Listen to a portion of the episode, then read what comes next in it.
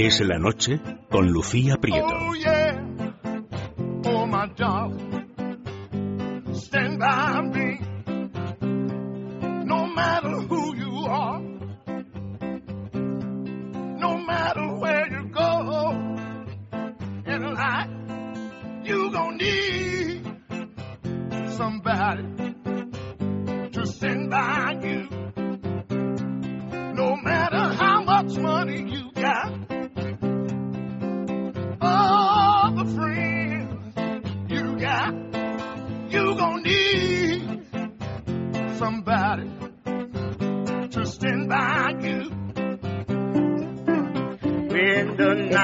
Buenas tardes, bienvenidos a Es la Noche, este 29 de agosto que estaba marcado como el día en que Estados Unidos lanzaría su ataque contra el régimen sirio de Bashar al-Assad por el uso de armas químicas. Una acción que ya tendría todos sus miembros listos, pero falta la orden de la Casa Blanca. Barack Obama.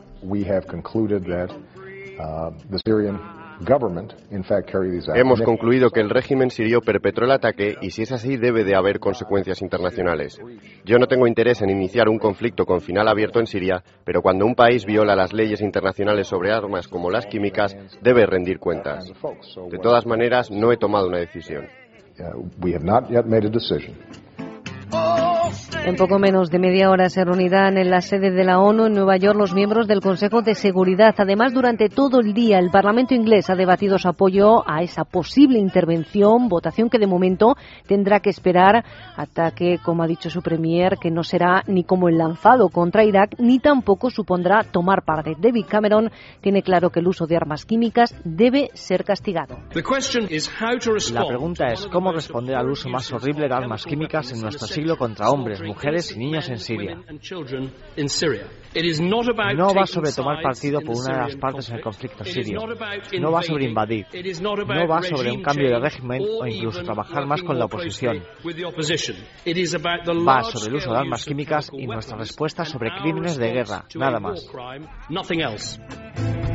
Cualquier novedad se la iremos contando a lo largo de las cuatro horas de este programa, pero hoy también ha sido noticia, noticia inesperada, la marcha del Congreso de una de las diputadas más polémicas y combativas, incluso con su partido.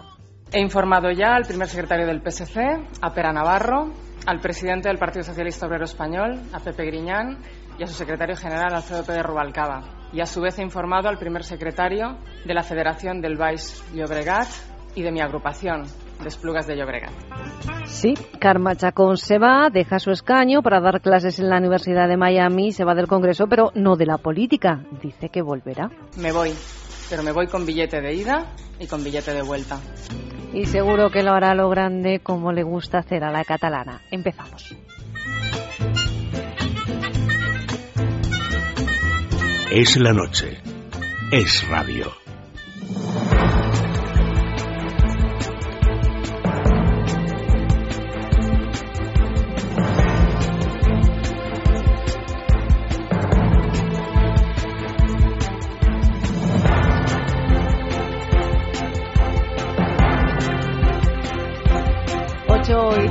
Una hora menos en la comunidad canaria. Este jueves estaba marcado como el día D, el día del supuesto ataque relámpago de Estados Unidos contra Siria en respuesta por el uso de armas químicas.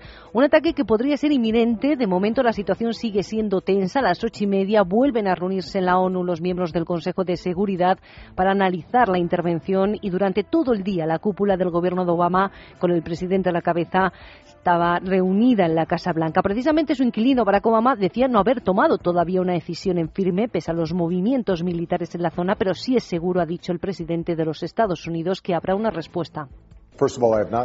Antes de nada, déjeme decir que no he tomado una decisión. He analizado varias opciones con nuestras Fuerzas Armadas y mantenido largas conversaciones con mi equipo de seguridad nacional. Nadie discute, o casi nadie discute, que se emplearán armas químicas a gran escala en Siria contra la población civil. Y hemos llegado a la conclusión de la responsabilidad del gobierno sirio. Y si eso es así, entonces es necesario que existan consecuencias internacionales. Mientras hoy se esperaba la decisión del Parlamento inglés, la oposición oposición a David Cameron le ha pedido al Premier más pruebas antes de respaldar una intervención y está intentado atemperar los ánimos sobre la misma, asegurando que el ataque a Siria no sería como el lanzado sobre otros países como Irak, ni tampoco supondrá, según Cameron, tomar partido. Ampliamos la información con la corresponsal en Londres, Celia Maza. Buenas tardes. De momento la decisión del Parlamento inglés se ha aplazado. Buenas tardes, Lucía. David Cameron continúa en el Parlamento británico exponiendo sus razones por las que la intervención militar en Siria es necesaria. Desde que comenzó el conflicto, el primer ministro británico se ha mostrado al lado de los rebeldes, aunque siempre, eso sí, ha mantenido cauto a la hora de hablar de misiones militares. El líder Tory siempre ha dicho que para cualquier acción convocaría al Parlamento primero y cumpliendo su palabra hoy, en una sesión especial, intenta convencer a los diputados de que, a diferencia de Irak, la intervención en ese caso no es una invasión ni se trata de tomar partido, sino que pretende dar respuesta a uno de los usos más aborrecibles de armas químicas del último siglo. Le escuchamos. La pregunta es cómo responder al uso más horrible de armas químicas en nuestro siglo contra hombres, mujeres y niños en Siria. No va sobre tomar partido por una de las partes en el conflicto sirio. No va sobre invadir.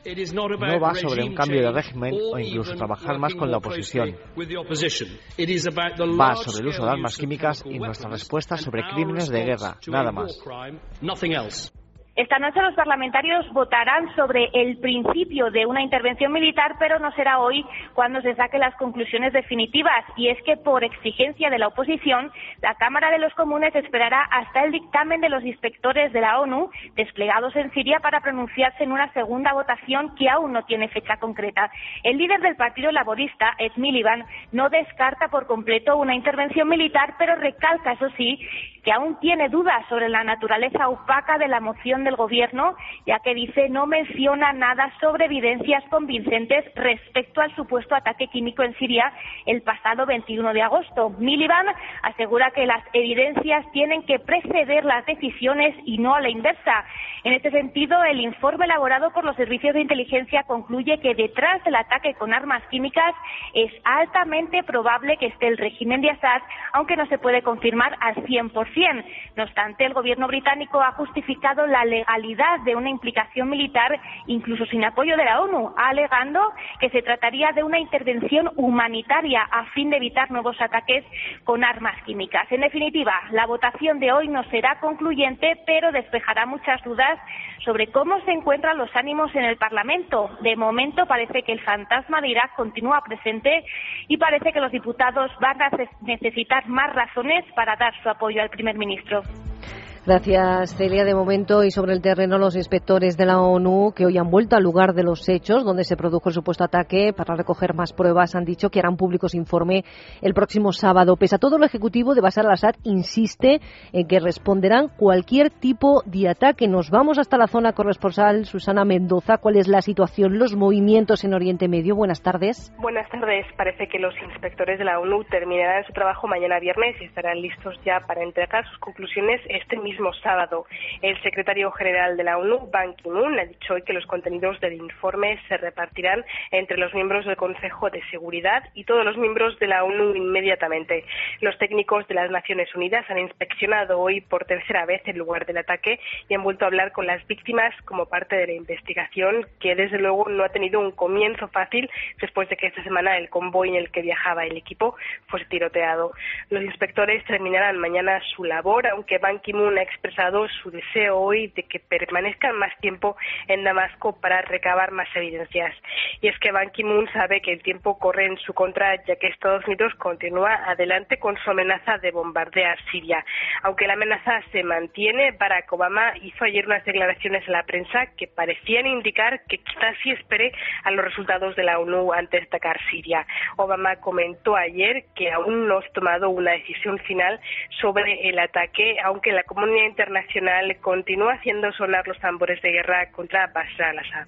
Gracias, Susana. Aquí en España los anuncios económicos del Gobierno han vuelto a las portadas de los medios de comunicación. Hoy ha comparecido en el Congreso de los Diputados la titular de Empleo para hacer balance de la reforma laboral en vigor desde hace un año. Según Fátima Báñez, gracias a la nueva legislación, el viento ha cambiado y estamos mejor que hace un año. Esta frase de la ministra ya habría copado por sí misma los titulares de la prensa, pero el anuncio que hacía a continuación le ha robado el protagonismo.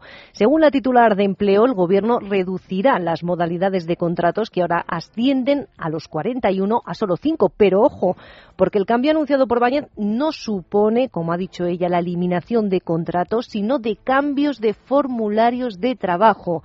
Detalles que luego analizaremos con Juan Ramón Rayo. De momento, Rubén Fernández nos traslada las palabras de la ministra durante esa comparecencia en el Congreso. La noticia saltaba en la comparecencia de Fátima Bañez en la que hacía una valoración sobre la reforma laboral. Se reducirán a cinco los modelos de contrato de trabajo. Contrato indefinido, contrato temporal, contrato de relevo, contrato en prácticas y contrato de formación y aprendizaje. Parecía que por fin el Gobierno hacía caso al Fondo Monetario Internacional o la Comisión Europea, que señalan que el problema del mercado laboral español es la dualidad y el elevado número de tipos de contrato. Pero una matización de Báñez en la que hablaba de formularios y no de acuerdos dejaba la puerta entreabierta a que no fuese tan explícita. Se ha identificado que la existencia de 41 formularios, formularios, señorías, y un sistema complejo de bonificaciones supone en algunos casos una barrera para el pequeño empresario a la hora de contratar. Y esa matización es la clave. Según ha confirmado Libertad Digital, el Gobierno no eliminará los contratos vigentes, solo cambiará los formularios, es decir, un cambio administrativo que reducirá los cuestionarios que los empresarios tienen que rellenar a la hora de contratar a un trabajador, pero que ni reducirá la dualidad ni simplificará los contratos. La confusión ha eclipsado la comparecencia de Báñez para hacer balance sobre la reforma laboral, un cambio que, según la ministra, ha evitado la destrucción de 225.000 puestos de trabajo. Por tanto, la reforma ha conseguido ya contener el incremento del paro, moderar la reducción de empleo, avanzar en la reducción de la dualidad del mercado laboral y mejorar la flexibilidad, permitiendo que empresas y trabajadores puedan adaptarse más fácilmente a la coyuntura económica y con ello salvar muchos empleos aunque remarca que las consecuencias acabarán de ver cuando la economía crezca, algo que le ha reprochado a la oposición, que le recuerda que bajo esta reforma se han alcanzado los 6 millones de desempleados y se ha agudizado la emigración juvenil. Bueno, el anuncio de Bañez ha sido acogido de forma desigual por patronal y sindicatos, mientras que los primeros han aplaudido la decisión, los segundos, los sindicatos la han criticado y han acusado al Ejecutivo de actuar al dictado de las organizaciones empresariales, un asunto que habrá que explicar mucho y bien. Y más optimismo el mostrado por otro miembro del Gobierno, en este caso el secretario de Estado de Economía, según Fernando Jiménez Latorre, España saldrá de la recesión en el, en el tercer trimestre del año, lo que permite ha dicho cerrar este ejercicio cumpliendo la previsión del Gobierno. Cristina Altuna.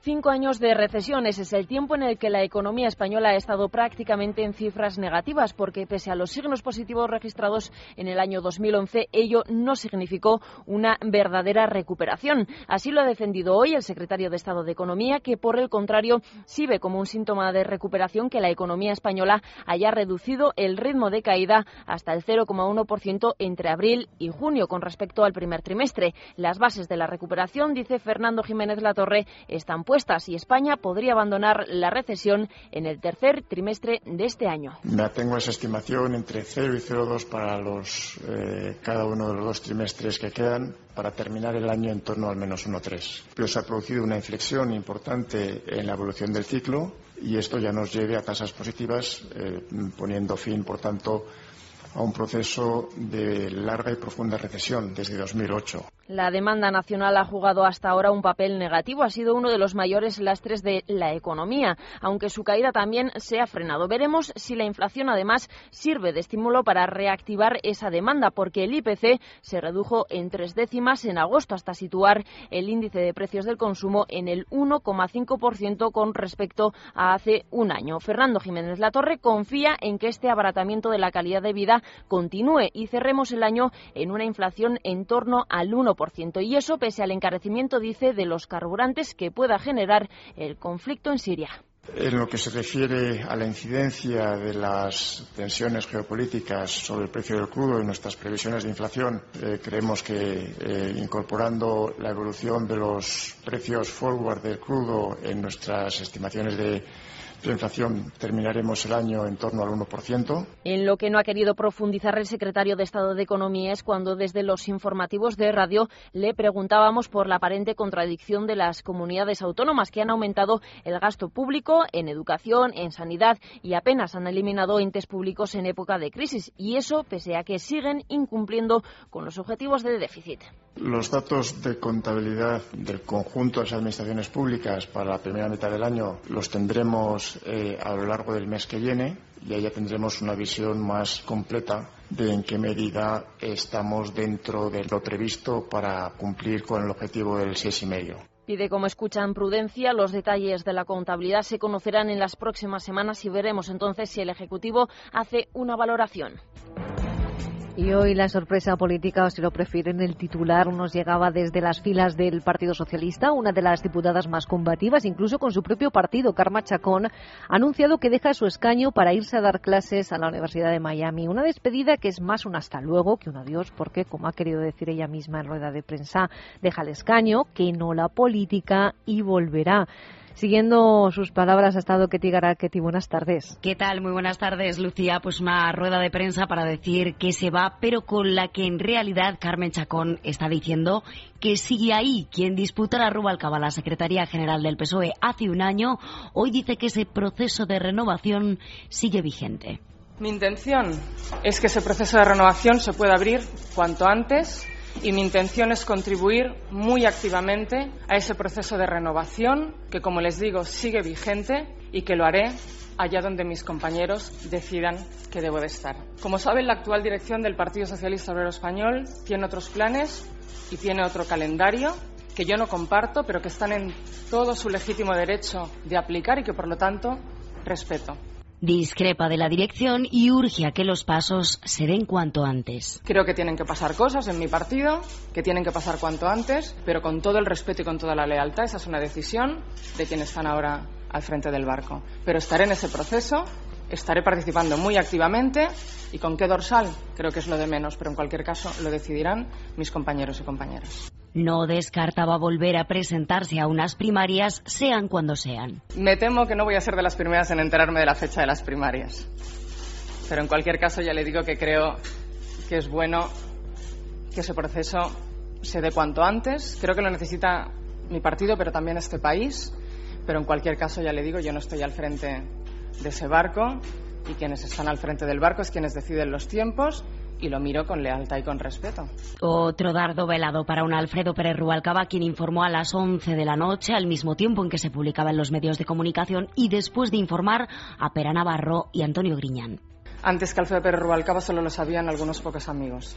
Chacón parecía nuevamente tirar la toalla como ocurriera en las falsas primarias de junio de 2010, pero el fondo de la cuestión es el mismo. Mi corazón y buena parte de mi cabeza seguirán aquí.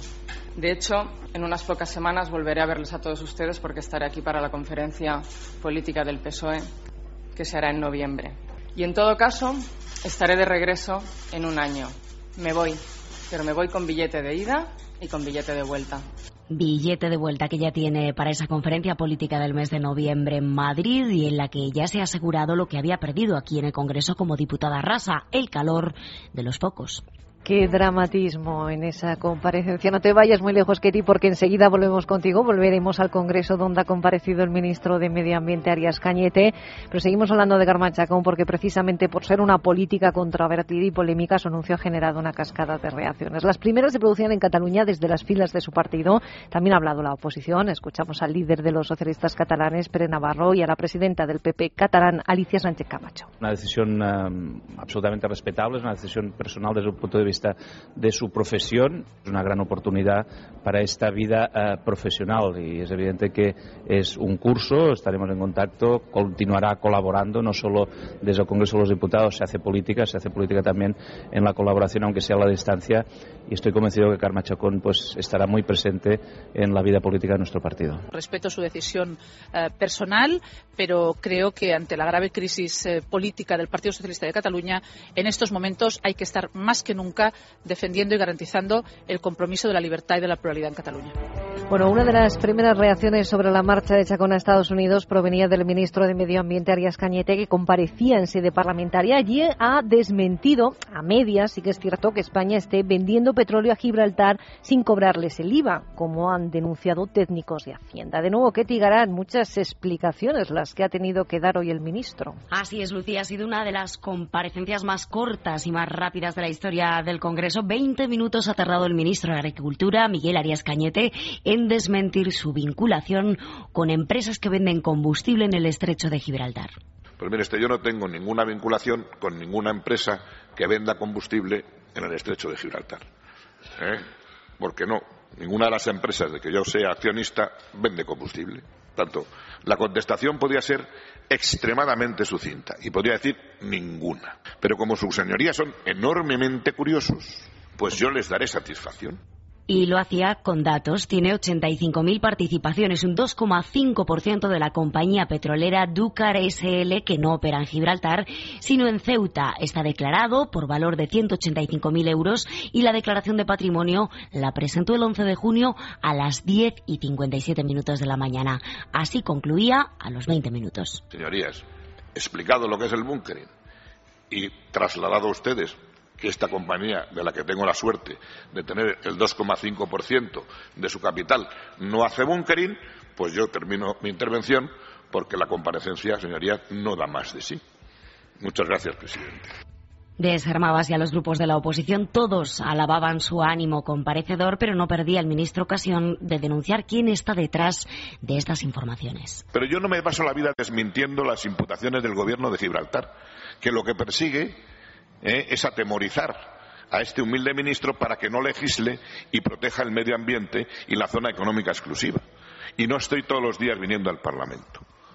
Ahora bien, cuando ya empiezan una sobre otra, a la quinta va la vencida. Digo, pues hoy vamos a aclararlo para siempre pero no lo consigue Gibraltar. Mañana mismo el Consejo de Ministros aprobará a propuesta de su ministerio una modificación legislativa en materia medioambiental. Incluye sanciones para el bunkering en zonas de especial conservación como el estrecho de Gibraltar. Gracias, Ketty. El caso Bárcenas nos lleva hoy a hablar de ordenadores, memorias y borrados. Como les contamos en este informativo hace unas semanas, el juez que instruye el caso, Pablo Ruz, pidió al PP los dos ordenadores que el ex tesorero popular usó en Génova durante el tiempo que trabajó para los populares. Pues bien, de poco han valido las terminales porque al parecer el PP borró el disco duro el mismo día en que Bárcenas salió de Génova para no volver. Lucela.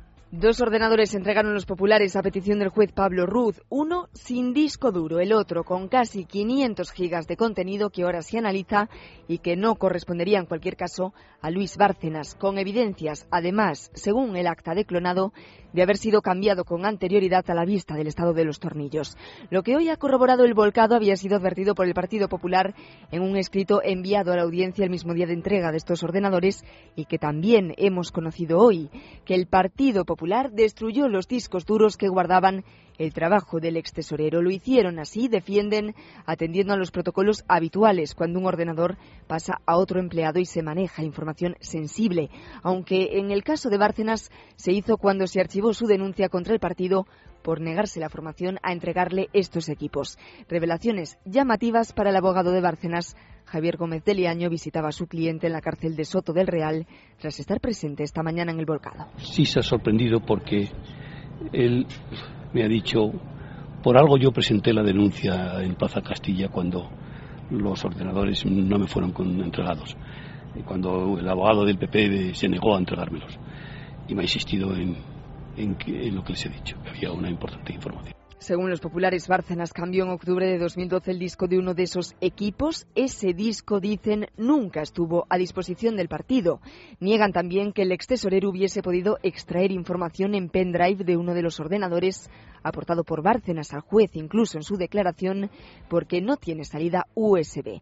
La intención de Ruth era cotejar el contenido de ese pendrive con el de estos ordenadores que seguían en custodia de Génova, como le dijo la secretaria general del Partido Popular, María Dolores de Cospedal. Bárcenas había afirmado en su declaración que contenían información suficiente para demostrar que sus denuncias sobre contabilidad opaca, sobre sueldos a dirigentes y donaciones ilegales son ciertas. Izquierda Unida ya ha dicho que este comportamiento, el que supone borrar los discos duros de los ordenadores, asemeja a las tácticas usadas por las mafias y que por ello llevarán este asunto al Congreso de los Diputados a través de la formulación de una pregunta al Gobierno. Para ellos, para Izquierda Unida, es un escándalo y una evidencia de que el PP ya ha perdido los papeles. ¿Y que dicen desde el Partido Popular? Carlos Florianos, el vicesecretario de Organización. Un tribunal dijo que estos ordenadores eran del Partido Popular y no eran de nadie particular. A partir de ahí el Partido Popular actuó como actúa con todos los ordenadores que son parte, ¿eh? que forman parte del material eh, del Partido Popular. Hay uno de los ordenadores de los que se dice que se, se extrajo una información para incluirla en un pendrive. Decirle que ese ordenador no tiene salida para puerto USB, con lo cual difícilmente puede ser el origen de, ninguna, de ningún tipo de información. Más cosas en Madrid. El gobierno de Ignacio González insiste en su crítica a la financiación asimétrica impuesta por el ministro de Hacienda Cristóbal Montoro y hoy ha anunciado que se plantean recurrirlo. Paloma Cuevas. La Comunidad de Madrid mantiene el pulso con el ministro Cristóbal Montoro. Hoy su presidente Ignacio González ha vuelto a mostrar su absoluto rechazo al déficit a la carta. No está de acuerdo con que cada comunidad autónoma tenga que cumplir con un objetivo de déficit distinto.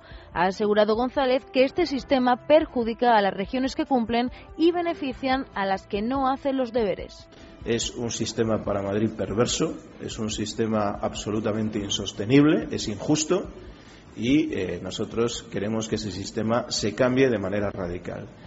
Es muy difícil que, hurtándonos a la Comunidad de Madrid mil millones de eh, ingresos como ha pasado este año, y 1.300, como pretenden en los datos que nos han, nos han facilitado para el año que viene, es muy difícil que nosotros podamos ya eh, hacer mayores esfuerzos de financiar nuestros servicios. Añadía González que este criterio de reparto no se ajusta a la legalidad y no descarta recurrirlo sería susceptible a recurso. Nosotros en estos momentos no nos hemos planteado ese recurso, pero sí eh, estamos planteando la necesidad de que ese criterio de reparto a la carta de déficit no fuera así, porque entendemos que está en contra de todo lo que establece la propia ley. González ha señalado que de momento establecer un criterio de déficit diferenciado es una propuesta del Ejecutivo de Mariano Rajoy. Aseguran que esperarán a que se haga oficial para decidir si toman medidas. Y si ayer les contábamos que Madrid ya tiene preparados los actos con los que seguirán desde la capital la lección de sede olímpica para 2020, hoy hemos conocido el diseño de la presentación definitiva que hará Madrid en Buenos Aires el próximo 7 de septiembre. Los detalles con Laura Villalba. Madrid cada vez más cerca de alcanzar su meta. La alcaldesa Ana Botella vuela mañana a Buenos Aires para una última presentación. En las maletas un propósito, convencer. El día 7 de septiembre los únicos que deciden son los miembros del Comité Olímpico Internacional. Por lo tanto, vamos a tratar de convencerles hasta el último momento de las bondades de la candidatura de Madrid, tratando de explicar no solamente lo que eso supondría de bueno para España y para Madrid, sino lo que supondría de bueno para el movimiento olímpico. A falta de nueve días para la fecha en que todo se decide, ya sabemos quiénes serán los encargados de persuadir a Roche y los suyos. Son Mariano Rajoy, el príncipe de Asturias, Alejandro Blanco, Pau Gasol, Ignacio González y Ana Botella, entre otros nombres. En sus manos está el traer la antorcha olímpica a la capital. Si Madrid lo consigue, habrá superado el reto impuesto por la crisis. Es una nueva manera de entender los juegos. En la historia de los juegos modernos sería la candidatura con un presupuesto eh, más barato, con una candidatura hecha en el 80%. Sería la primera vez que el presupuesto de organización de los Juegos es más alto que el presupuesto que queda por invertir y lo que queda por invertir son 1.500 millones de euros, dinero que Madrid pagará a plazos durante los próximos siete años, una hipoteca que, según la alcaldesa, podemos asumir. Esa inversión es perfectamente asumible en los próximos eh, siete años, repartida a tercios entre las tres administraciones. Serían 72 millones de euros anuales por, esta, por, por cada administración. Es una candidatura segura y es una candidatura fiable. Candidatura que ahora ensaya para su función final en el último empujón, los ánimos están arriba e intentarán demostrar que Madrid es la mejor opción. Porque esta ciudad hace que cualquiera se sienta un madrileño más desde el primer día. Y lo que es más, seas de donde seas, en Madrid siempre puedes ser tú mismo. Una ciudad así se merece unos Juegos Olímpicos. Ocho y media de la tarde, una hora menos en la comunidad canaria. Repasamos otras noticias con Miguel González Adariz. Adif remite al juez la lista de responsables del tramo donde descarriló el Albia. La entidad pública ha remitido al magistrado la documentación que había requerido, entre la que figura la lista de responsables de seguridad en el tramo Santiago-Urense en el que se produjo el siniestro el pasado 24 de julio en el que murieron 79 personas. La ministra de Fomento, Ana Pastor, aseguró que los servicios jurídicos de Adif iban a preparar esta semana toda esa documentación, aunque no aclaró si esa lista se ceñiría a los responsables a fecha del 24 de julio, como especifica el auto, o se remontará 14 años responde al PSOE gallego por los incendios. Los socialistas gallegos habían responsabilizado al presidente de la Junta de los múltiples fuegos que se han iniciado este verano en la comunidad autónoma por su falta de prevención. Sin embargo, Feijó se ha defendido y ha dicho que ni son casuales ni se deben a causas naturales, como ejemplo pone el de Cualedro en Ourense, que quemó más de 2.000 hectáreas en el que se detectaron dos focos a las 12 de la mañana en una distancia de 500 metros y otro tercero muy cercano a las 5 de la tarde. Además, el de Ribeira, La Coruña, donde los focos fueron cinco separados por una autovía. Convergencia dice que con la independencia habría un 10% menos de paro.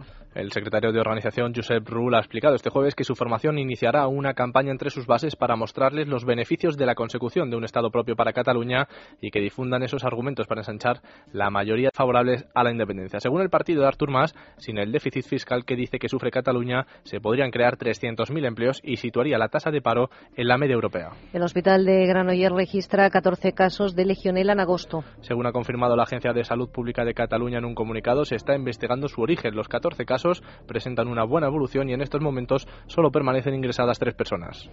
Pulsamos eh, cómo se circula ahora en las carreteras de España. Dirección General de Tráfico, Israel Martínez, ¿qué tal? Buenas tardes. Hay complicaciones circulatorias en estos momentos en Guipúzcoa. En la AP8 se van a encontrar con retenciones en Irún, justo en la frontera. Ténganlo en cuenta porque hay retenciones importantes. En Huesca, en la A22 en Barbastro, está cortado el arcén circulando en sentido Huesca debido a la avería de un vehículo. También hay que destacar otras averías, por ejemplo en León, en la A6 en Colombrianos, está cortado el carril derecho en sentido Madrid. Y en Ourense, la A52 en Melón, también está cortado el carril derecho en dirección a Porriño como consecuencia de una avería. Debido a las últimas tormentas, en carreteras de la red secundaria de Albacete y Córdoba pueden encontrarse algunas complicaciones circulatorias. Ténganlo muy en cuenta si van a transitar por estas provincias. Gracias, Israel. Ahora vamos a la Agencia Estatal de Meteorología para conocer la previsión del tiempo para mañana. Jaime del Castillo. Buenas noches. Mañana viernes seguirá el tiempo bastante inestable en muchas zonas del país. En concreto, tendremos muchas nubes en el cuadrante sudeste peninsular, donde se esperan nuevamente chubascos o tormentas que incluso serán localmente fuertes en Andalucía, en la región de Murcia, en el sureste de Castilla-La Mancha y en el sur de la comunidad valenciana, aunque ya al final del día irán tendiendo a remitir. También podría caer alguna precipitación débil y ocasional en el resto de la mitad sureste peninsular, en el Pirineo Oriental, en Baleares y en el norte de las Islas Canarias de mayor relieve mientras que en las demás zonas de España volverá a reinar el buen tiempo con pocas nubes por lo general. Ya para terminar, las temperaturas subirán en la península, sobre todo en ambas mesetas, en el Alto Ebro, en Aragón, en Cataluña y en la zona de Levante. Es la información de la Agencia Estatal de Meteorología. Salimos al exterior en Egipto. La policía ha detenido a un alto cargo de los hermanos musulmanes. Mohamed El Beltagui apareció a principios de esta semana en la cadena de televisión qatarí Al Jazeera en una declaración grabada en la que instaba a los egipcios a sumarse a las manifestaciones contra el ejército convocadas para mañana. La detención de este alto cargo ya fue anunciada el pasado 14 de agosto, aunque finalmente las autoridades reconocieron que estaba en paradero desconocido tras el desalojo de los campamentos de los islamistas. La Fiscalía General le acusa de incitar a la violencia y al asesinato de manifestantes. Y una cosa más, Irán nombra a una mujer portavoz del Ministerio de Exteriores. El nombramiento ha suscitado las críticas entre los conservadores y es que Marcie Azkam es la primera mujer en la República Islámica en ocupar este tipo de cargo, aunque trabaja en el ministerio desde hace 30 años. Hassan Hassan Rouhani, que asumió el cargo el día 3 de agosto, pidió a sus ministros que nombraran mujeres para altos cargos dentro de las administraciones. Gracias, Miguel. Hacemos una pausa y enseguida desgranamos la información económica que hay mucha de la mano de Juan Ramón Mayo. Es la noche. Es radio. Traed un mapa que ya ha tocado el cuponazo. Bien, vamos a ver. Manu, te toca cubrir al que le ha tocado en Mérida, a la ganadora de Plasencia y ya que estás por ahí, a los que les tocó en Ponferrada. Bien, ¿a quién más le ha tocado el cuponazo? Vale, Inés, tienes que cubrir la noticia de los ganadores en Asturias, la familia Santander y... Bueno, ¿podrás con los de Cartagena? Claro. Cada viernes el cuponazo toca a mucha más gente. Un premio de 9 millones de euros y 9 premios de 100.000 euros. Más números, más premios, más cuponazo. 11.